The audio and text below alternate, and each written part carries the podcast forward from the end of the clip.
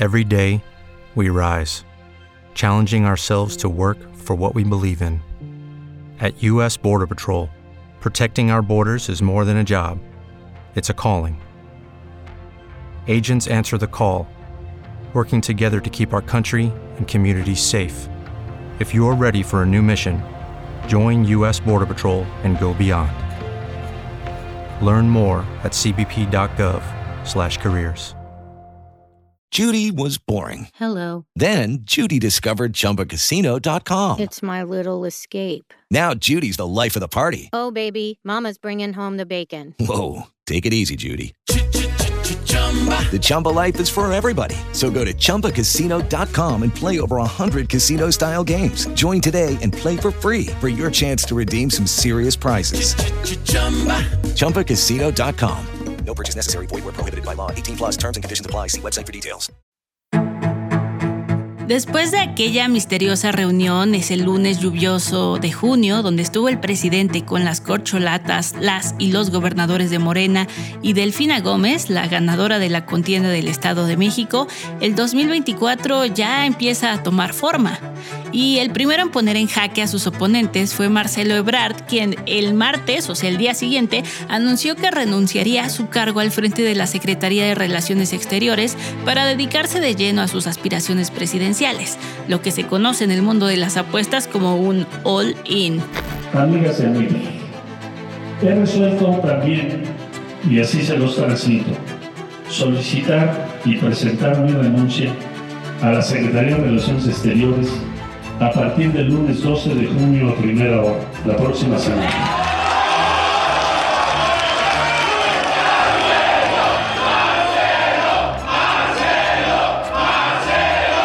La respuesta de las otras corcholatas fue bastante dispar.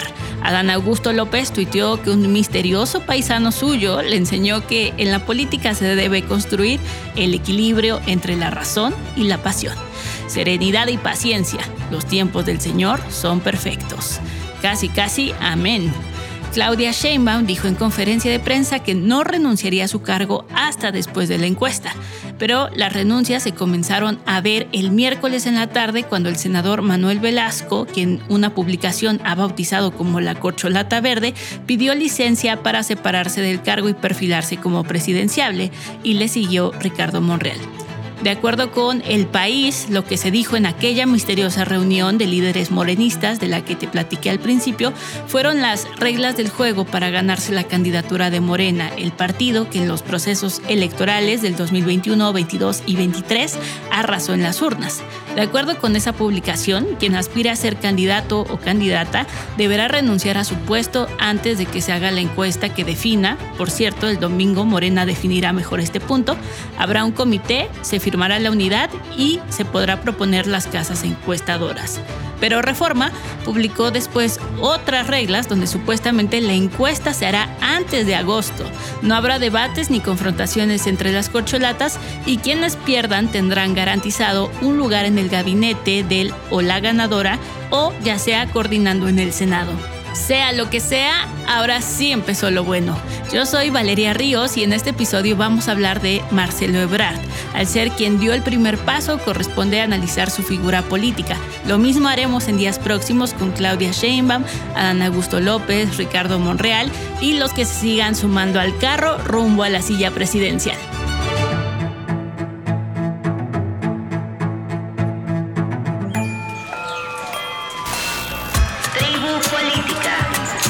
Podcast diario para entender las noticias. Si nuestro trabajo te da otra perspectiva de las noticias, ayúdanos a que el algoritmo nos permita llegar más lejos. ¿Cómo? Pues puedes suscribirte, puedes seguirnos en redes o compartir este episodio. Todo aporta y mucho. En este podcast creemos firmemente que ver hacia el pasado nos ayuda a entender el presente. Por eso hoy platicamos con Lisbeth Padilla, quien entre 2007 y 2011 cubrió como periodista las actividades de Marcelo Ebrard, el entonces jefe de gobierno de la Ciudad de México. Ese fue el último puesto de elección popular que ostentó Ebrard y desde donde gobernó a casi 9 millones de habitantes. Haciendo memoria de cómo fue eh, el inicio del sexenio de Marcelo, yo llegué a cubrir gobierno como a los seis meses. En ese momento ya no hacía conferencias matutinas como al inicio, que siguió como los pasos de Andrés Manuel.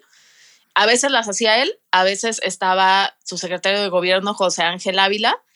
Y yo llegué como junio, julio del 2007 y ya me tocaron un par y ya nunca más. A él no le encantaba eso de hacer conferencias. Incluso había momentos en los que nosotros queríamos un chacaleo porque había pasado algo, o sea, tanto a lo mejor algo federal con Calderón, había pasado algo en la ciudad y queríamos que hablara como fuente, ¿no? Pues íbamos a todos los eventos, si era un día de muchos eventos, para ver en cuál nos iba a dar un chacaleo. A él tampoco le gustaba que se amontonaran todos y el chacaleo tradicional, que es todos amontonados y a meter micrófonos y, cámaras. Hicieron como que empezaron los chacaleos muy ordenados, entonces ponían una bocina, conectaban un micro y él se ponía atrás de la bocina y ya preguntabas, ¿no? O sea, te anotabas, iba cada uno pasando, le hacía la pregunta y él contestaba, nada de aventarse. Hubo un par de veces en los que sí, de plano fue de, hoy no va a haber chacaleos, no, pero pues necesitamos que hable, que nos diga algo, lo que sea. Y sí tuvimos que perseguirlo y acorralarlo a que no se fuera en algún evento eso un poco como la logística. También veníamos de un 2006 del fraude electoral, ¿no? Que sostenía entonces el PRD. Y pues era lo que decía el discurso de Andrés Manuel y lo que apoyaba también Marcelo, ¿no? Andrés Manuel decía que Calderón era un presidente espurio y Marcelo evitó por muchos años darle la mano a Calderón estaba acordándome que hay un momento en el que sí le da la mano, pero no busqué exactamente cuál fue, que esa fue la nota, obviamente, de al fin se da la mano porque se lo topó en un evento, pero Marcelo lo evitaba llegando después. O sea, Calderón llegaba a la hora, porque eso sí, siempre era muy puntual en iniciar los eventos. Yo también cubrí a Calderón unos años, entonces cubría como a ambos y Calderón siempre llegaba a tiempo. Entonces, el evento del presidente siempre empezaba a tiempo. Y lo que hacía Marcelo era que si el evento era a las nueve, a las nueve Calderón ya estaba listo en el donde era el, podio, lo que sea, y él llegaba después. Y cuando terminaba, trataba de irse antes. O sea, terminaba el evento y él se salía. Porque obviamente todo el mundo quería ay, saludar al presidente y no sé qué, y así. Marcelo se salía para evitarlo. O sea, era como su forma educada de no tener que hablar con Calderón. ¿No? Y de que no hubiera esa foto de yo estoy saludando al presidente, porque al final de cuentas el discurso era es un presidente espurio que nos ganó la elección. Cuatro años y siete meses fue exactamente el tiempo que se tardaron Ebrard y Calderón en darse la mano, según lo consignaron los diarios de 2011. En cuanto a su gestión, había muchas cosas nuevas, ¿no? Que inaugurar. Sí puedo recordar, por ejemplo, las ecobicis, estos lunes de funcionario en bici, que empezaron con ir a su casa a verlo salir en bici de la Condesa hasta el Zócalo. Y ahí van todos los reporteros que llevaban su bici y todo el mundo, que fue como el inicio de Cobici. Sí recuerdo que constantemente íbamos como a inaugurar cosas. Fue eso, los puentes de circuito interior, el puente de la Concordia, en la salida de, hacia Puebla. Íbamos mucho al drenaje profundo cuando estaban arreglando el túnel emisor oriente a la línea 12, obviamente, el anuncio de, esta línea, entrar a las obras, ver la máquina, ¿no? Cómo estaba haciendo el túnel. Y pues era una gran novedad porque hacía mucho tiempo no se hacía una línea de metro. La última que se había hecho era la B, que es una parte por fuera, entonces no había sido como tan subterránea como el resto de las líneas. Era una agenda muy movida, la verdad. Siempre andaba o en reuniones con alguien o en obras. Y te digo, había días en los que tenían muchos eventos y él no quería hablar y pues uno trataba, pero si no había chacaleo, no había chacaleo, a menos que lo pudiéramos acorralar. No solo tenía confrontación con Calderón, también la tenía con Fox Lisbeth. Yo me acuerdo que Fox lo removió como secretario de Seguridad Pública de la Ciudad de México, bueno, del Distrito Federal, cuando ocurrió el linchamiento de Tláhuac, ¿no? Fue algo que lo persiguió muchísimo esos años. Y es que en 2004 las sospechas de un grupo de pobladores de San Juan Ixtayopan, en Tláhuac, los llevaron a quemar vivos a dos agentes de investigación de la extinta AFI. Ellos estaban haciendo diligencias para un caso y sin embargo se corrió el rumor de que estaban secuestrando niños o planeaban secuestrar niños. Sí, lo último que le había pasado antes de ser jefe de gobierno fue que ocurría el linchamiento en San Juan Ixtayopan y pues de ahí el presidente lo removiera, ¿no? Creo que también por eso fue tan leal al discurso de Andrés Manuel durante todo el sexenio, porque justo cuando pasa todo esto que lo remueven de secretario, siempre Andrés Manuel lo apoyó, hay que decirlo, llegó con el impulso de Andrés Manuel de, a ser jefe de gobierno. Tal vez él solo no lo hubiera podido lograr, pero venía con ese de Andrés Manuel me apoya y en ese momento la ciudad era de Andrés Manuel. Hay que recordar cómo en el desafuero en 2005 llenó el Zócalo varias veces y no era que trajeran gente de otros lados tanto, o sea, de verdad se llenaba con la gente que aquí creía que estaba siendo injustamente acusado. Entonces, todo ese movimiento logró que Marcelo tuviera ese impulso para ser jefe de gobierno. Y creo que por eso durante todo el sexenio lo apoyó tanto y también al final, porque recordemos que cuando se acercaba 2012, pues Andrés Manuel ya estaba listo para volver a competir y Marcelo también, ¿no? Porque estaba muy bien posicionado, la gente en general, digamos que decía, es un buen jefe de gobierno, ¿no? O sea, sí ha bajado la inseguridad, sí sentimos cambios en la ciudad, las nuevas líneas de Metrobús, las bicis, las cámaras y como que todo el mundo estaba contento y tenía, no la mesa servida, pero sí una gran ayuda para lanzarse en 2012. Y recuerdo cuando hicieron el anuncio de que iban a hacer la encuesta y que Marcelo se bajó y dijo, no, por bien de todos, del movimiento y de tal, el mejor posicionado es Andrés Manuel. Porque bueno, ya llevaba seis años también haciendo campaña, visitando todos los municipios del país. Entonces, obviamente era mucho más conocido Andrés Manuel en el resto del país que Marcelo. Y se bajó y le dejó el lugar a Andrés Manuel. Entonces creo que fueron seis años en donde él mantuvo esa relación muy cercana con Andrés Manuel, pero sin que él le dijera cómo gobernar. En esos seis años se notaba el sello de Ebrard y se fue bien calificado. Según una nota de la época de El Economista, encuesta Mitofsky encontró que Ebrard tuvo 74% de aprobación a finales de su sexenio y que los chilangos le reconocían dos cosas, las obras públicas y las mejoras en la imagen de la ciudad. Te digo, cámaras, obras viales, transporte, lo del túnel emisor oriente en el drenaje profundo. O sea, sí recuerdo que constantemente había estas obras y estos eventos para revisar, para inaugurar. Eso sí, todo tuvo un costo. Ebrard aumentó la deuda 10 mil millones de pesos, dejando así un saldo pendiente de 55 mil millones, convirtiendo a la Ciudad de México en la entidad más endrogada de la época. Lisbeth, también a Marcelo Ebrard le tocó un momento de muchos cambios, digamos, progresivos, ¿no? Que caracterizan a la Ciudad de México. Ese sexenio tuvimos el matrimonio entre personas del mismo sexo, la despenalización del aborto, principalmente eso. ¿Cómo fue la actuación de Ebrard ante estos cambios que creo que son más obra de la Asamblea que de él, pero pues de todos modos le tocaron? Sí, o sea, creo que si bien eso fue cosa de la Asamblea, pero fue empujado por el PRD, entonces, pues digamos que era parte de la ideología del movimiento, de la poderosa izquierda que representaba el PRD en ese momento. Y él, o sea, no fue un jefe de gobierno que dijera, híjole, pues lo aprobó la asamblea, ¿eh? Yo no tengo nada que ver en eso o nosotros no estamos apoyando. No, o sea, la asamblea lo apoyó y él lo apoyó también, porque la asamblea aprobaba algo, pero al final la política pública venía del gobierno y era el gobierno de, de Brad el que tenía que dar los recursos para que en los centros de salud, en los hospitales de salud hubiera los medicamentos para practicar abortos, ¿no?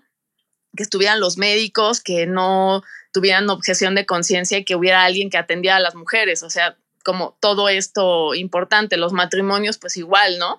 De parte del registro civil, que se hiciera de este lado. Entonces creo que sí tuvo reticencias por parte de la derecha, sobre todo con el aborto, pero creo que lo libró muy bien. La verdad es que diría que jóvenes y clase media estaban muy contentos con el gobierno. O sea, era como, está haciendo obras, ¿no? Hay mejor transporte, tal, y aparte hay políticas públicas progresistas.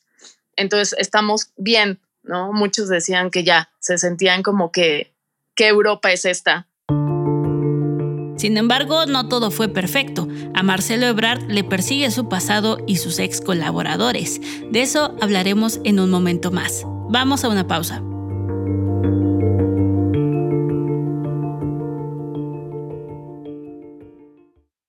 Hello, it is Ryan, and we could all use an extra bright spot in our day, couldn't we? Just to make up for things like sitting in traffic, doing the dishes, counting your steps, you know, all the mundane stuff. That is why I'm such a big fan of Chumba Casino. Chumba Casino has all your favorite social casino style games that you can play for free anytime, anywhere with daily bonuses. That should brighten your day a little.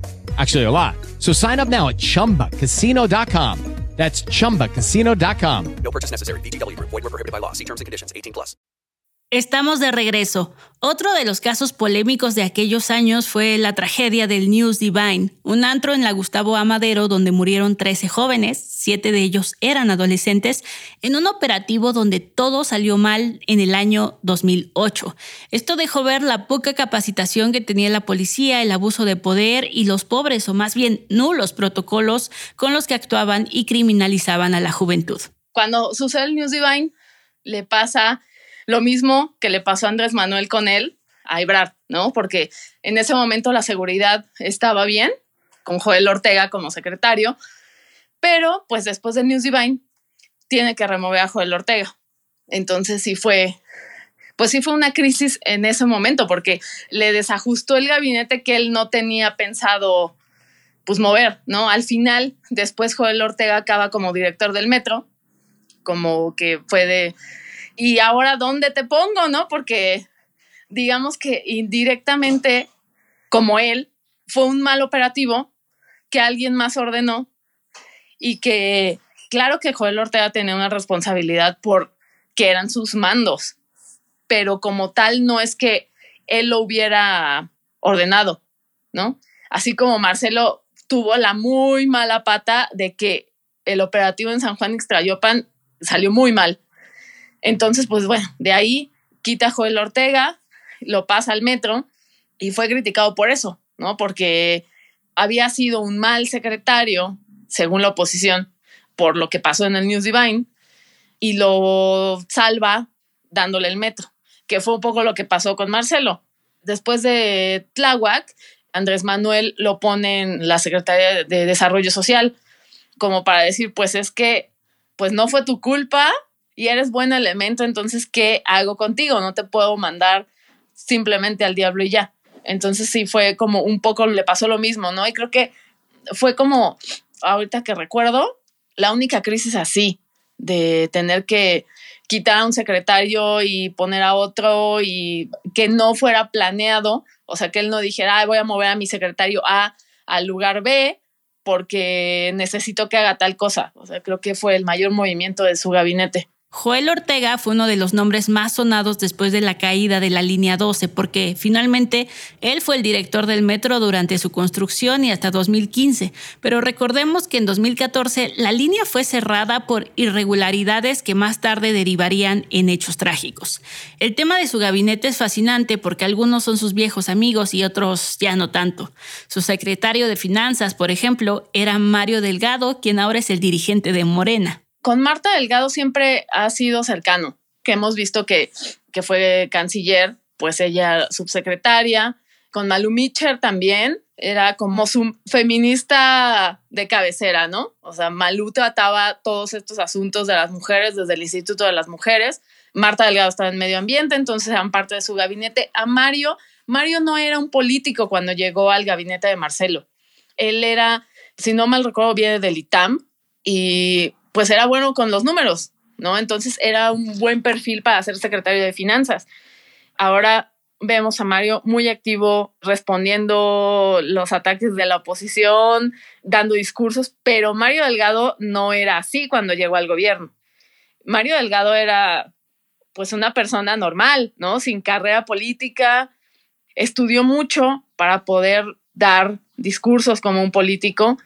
Una de sus colaboradoras nos contaba que cuando le tocaba comparecer en la asamblea, pues no es que no supiera, o sea, él sabía, sabía los números, es muy inteligente, pero le aterraba tener que exponerlos y no le gustaba que hubiera chacaleos. Obviamente era el secretario de Finanzas, señor, queremos saber de dónde está sacando tanta lana para hacer obras, ¿no? Y a él le aterraba vernos, acercarnos a él, a chacalearlo. Entonces lo que hacía Mario era que se ponía a estudiar tres días antes y no tenía eventos ni nada y solo estudiaba para que no se le fuera a ir nada en la comparecencia porque pues se ponía tan nervioso que no es que no supiera, solo se ponía muy nervioso.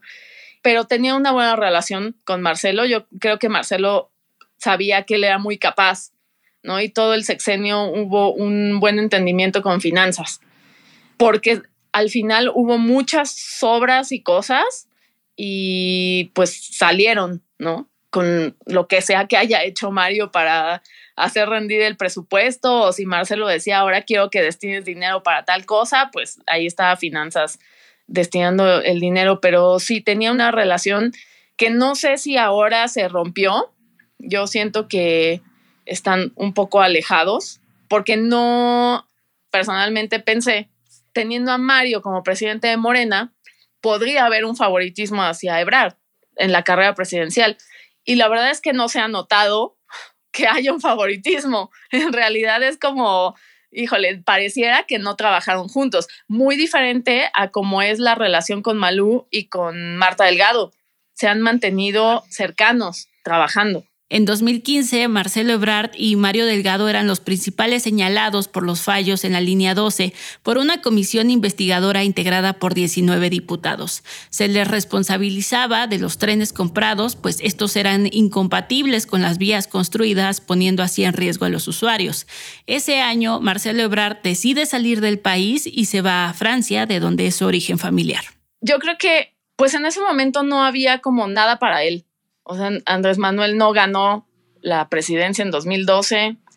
Mancera ya no estaba como de su lado, ¿no? Porque el primer error en línea 12 fue como de yo no la construí, la construyeron ellos. En realidad, creo que hizo bien en irse. Lo atacaron por la línea 12 y lastimosamente creo que todo el mundo en ese momento lo único que recordaba era que la línea 12 había fallado y que la había hecho él y no el resto. O sea, no el resto de las líneas de Metrobús, ni de troles, ni las bicis, ni las cámaras, sino solo la línea 12. Y siento que también ahí, pues no había, o sea, Andrés Manuel estaba en lo suyo, haciendo campaña, otros seis años para ver si la tercera la vencida, y no había nada para él. O sea, en el gabinete de la Ciudad de México, pues ya no. Con Mancera, ya no. Con Andrés Manuel, no había nada en ese momento. También fueron años en donde se separan del PRD y fundan Morena. Entonces fue este cambio también de partido.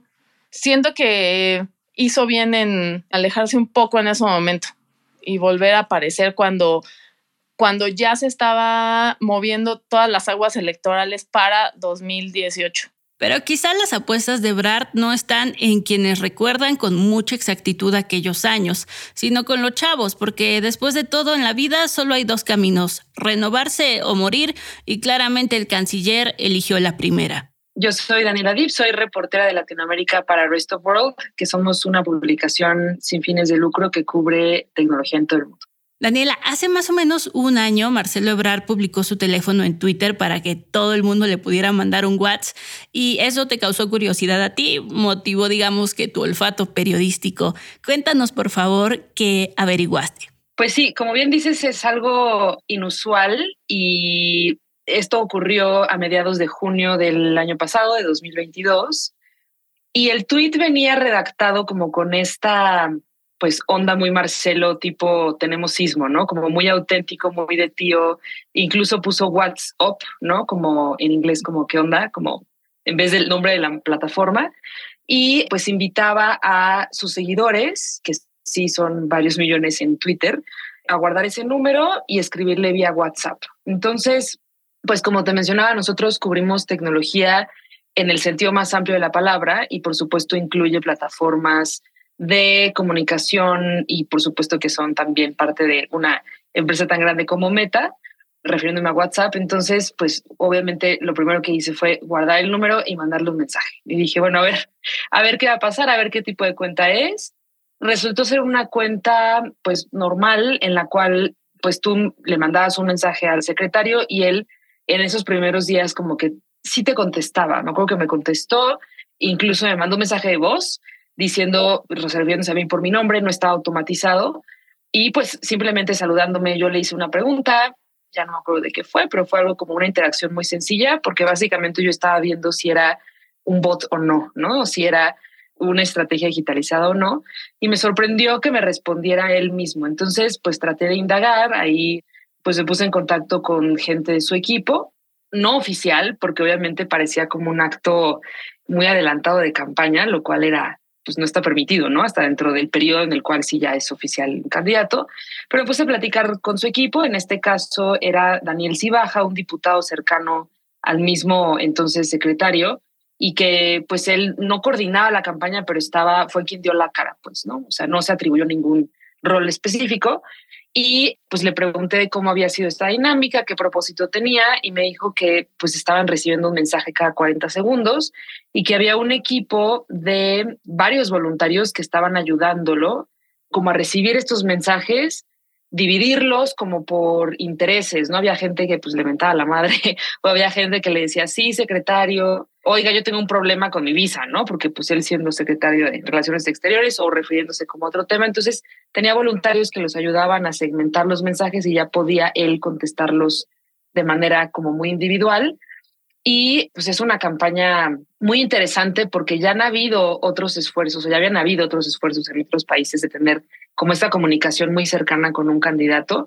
Cerramos en aquella ocasión con preguntarles un poco a Daniel Cibaja por qué habían hecho una campaña vía WhatsApp y él lo que nos dijo fue que querían pues un poco como perfilar a las personas que interactuaban con el entonces secretario para después quizá ya en un acto pues, de campaña oficial, como ya se perfilaba como buena corcholata, pudieran interactuar con estas personas ya de manera como, o sea, mandarles información más puntual, más orientada a sus intereses, básicamente tener un filtro para platicar con su posible electorado de manera más directa.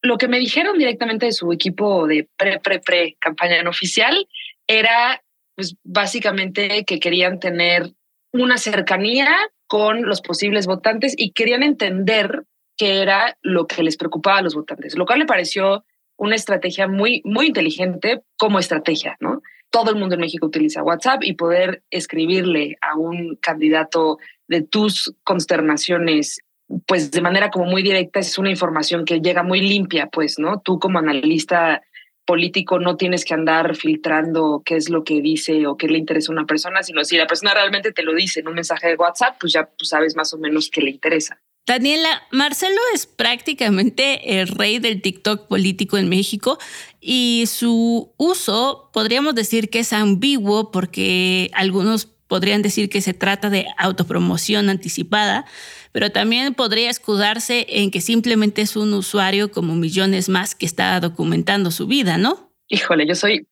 o sea, siendo súper sesgada, yo soy fan como usuaria de TikTok y como consumidora de ese tipo de contenido porque la manera en la cual claramente su equipo y él han hecho muy buena mancuerna porque han logrado que la esencia de Marcelo Ebrard, sin romantizar el discurso de cómo se manejan redes sociales, pero su esencia se transmite a través de sus videos, tiene mucho carisma y creo que su equipo lo explota muy bien. Y como mencionas, ¿no? En sus TikToks han sido lo suficientemente como preparados y listos para no hacer algún acto que se pudiera considerar adelantado de campaña, aun cuando la ley no incluye estas plataformas, ¿no? O sea, tú ves, como mencionas, a Marcelo Ebrard pues yéndose a comer tacos o saben perfectamente cómo treparlo a memes. E incluso también me resulta interesante que han activado mucho el TikTok y el Instagram de su esposa, ¿no? De Rosalinda, me parece. Rosy, que la menciona mucho en redes sociales, ¿no? Y salen los dos como pues conviviendo de manera muy natural que contrasta mucho con el TikTok de Claudia Sheinbaum, que es la otra, digamos, corcholata que más se perfila, y ella se nota mucho más acartonada. Insisto, no sé si sea un tema de personalidad, ella de por sí en la vida diaria, o por lo menos lo que vemos en otros medios, ella así es, como que le cuesta un poco de trabajo pues interactuar, se ve como incómoda en la cámara y Marcelo Ebrard no. Pero algo que sí le doy muchísimo, muchísimo crédito es que han sabido, ya lo mencionaba antes, que lo han sabido subirse a los memes y también han hecho algo que me resulta súper interesante, que es insistir con que Marcelo Ebrard quiere que BTS, este grupo de K-pop, venga a México.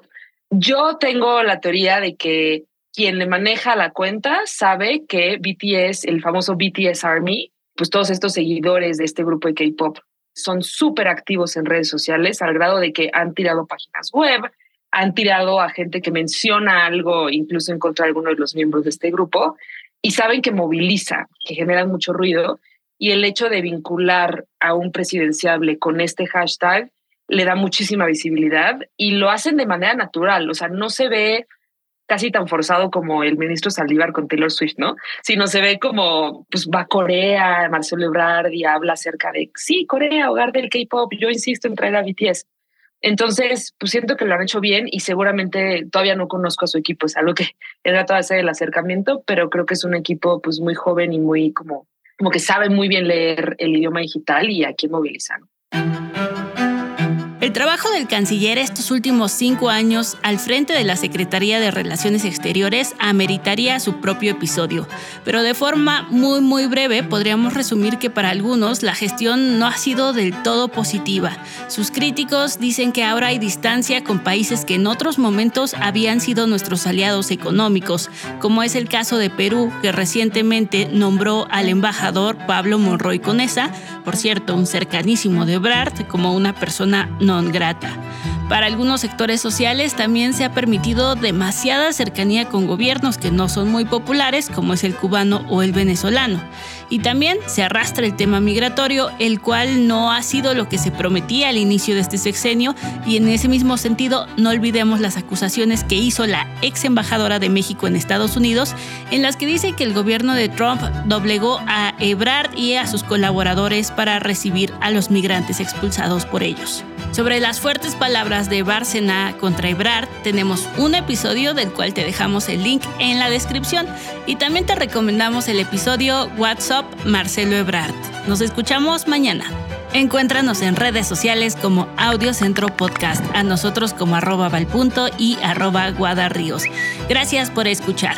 Tribu Política es producido por Audiocentro, escrito y conducido por Valeria Ríos y José Guadalupe Ríos, editado por Eric e Iván González, con la producción ejecutiva de Luisa Cantú y Javier Martret.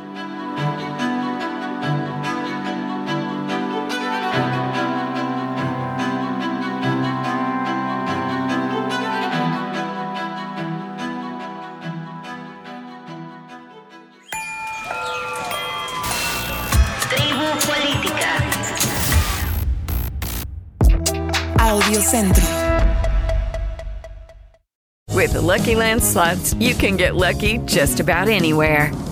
This is your captain speaking. Uh, we've got clear runway and the weather's fine, but we're just going to circle up here a while and uh, get lucky.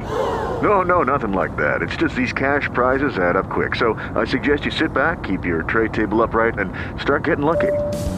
Play for free at LuckyLandSlots.com. Are you feeling lucky? No purchase necessary. Void where prohibited by law. 18 plus terms and conditions apply. See website for details.